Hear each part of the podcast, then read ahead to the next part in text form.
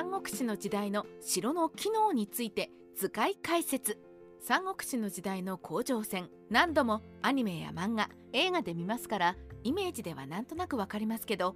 では詳しく当時の城壁の様子となるとわからないでしょう。そこで今回恥さんでは知識として当時の城を知りたい。あるいは二次創作として三国志の時代の城を知りたいという視聴者の方へ。当時の城の様子を図解で解説いたします。当時の城の規模とは？三国志の世界の城とは日本の城とは異なり一つの村や都市の四方を丸々城壁で囲い込んだものです。中国社会風俗史という本によると周の時代の王城は四方が9里3.6キロ。城壁の高さが7畳21メートル。四隅にある閣楼見張り台は9畳。27メートルだったようです。さらにその中にある宮門。宮殿は城壁の高さが5畳閣楼は7畳です。門は一面につき3つあり。東西南北で12門あり。1つの門には3つの扉が開き。そこから三筋の道路が中央の宮門に通じて伸びています。諸侯の城は城壁の高さが5畳で閣楼が7畳で。四方は各5里2キロ。城の高さや大きさは違いますが基本の作りは州の王城と同じです。このモデルはその後の時代も基本踏襲されました。三国志の時代の城を図解で説明。では基礎知識を述べた上で三国志の時代の城の機能について図解で解説しようと思います。姫垣よく城の上にあるデコボコしたブロック状の遮蔽物です。兵士は城壁の上を歩き回るので敵からの攻撃が激しい時にはこの姫垣の背後に身を隠して隙を伺いながら反撃することになります。よく漫画や映画でも見ますけどあのブロックの名前が姫垣というとはカワウソも初めて知りました。三国志の時代には姫垣は平芸と呼ばれていました。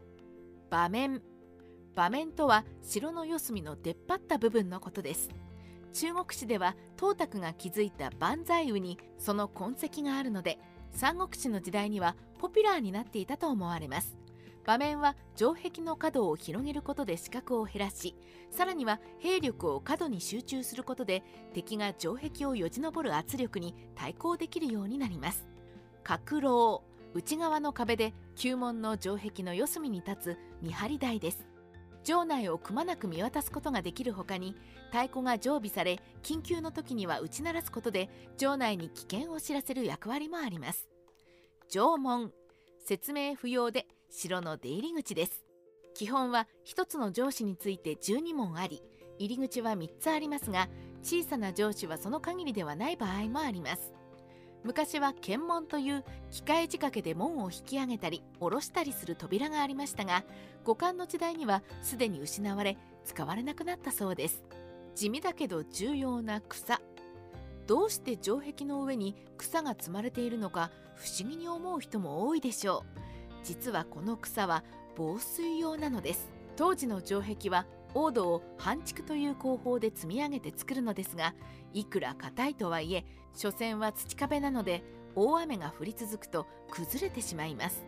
実際に人が住まなくなった城址はあっという間に雨により城壁が崩れていき土に帰ってしまうのです。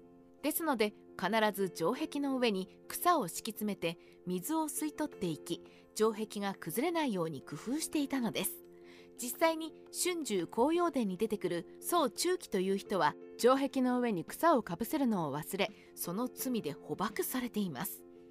三国志ライターカワウソの独り言。中国の城壁がレンガ造りになるのは14世紀の明の時代に入ってからで元の時代でさえ城壁は土であり城壁の上には足を植えて補強していたようです。命がけの戦いをしている最中に城壁の上にせっせと草を敷いている兵士を想像するとなんだかおかしいですが真実は面白いものです本日も三国志の話題をごちそうさまでした。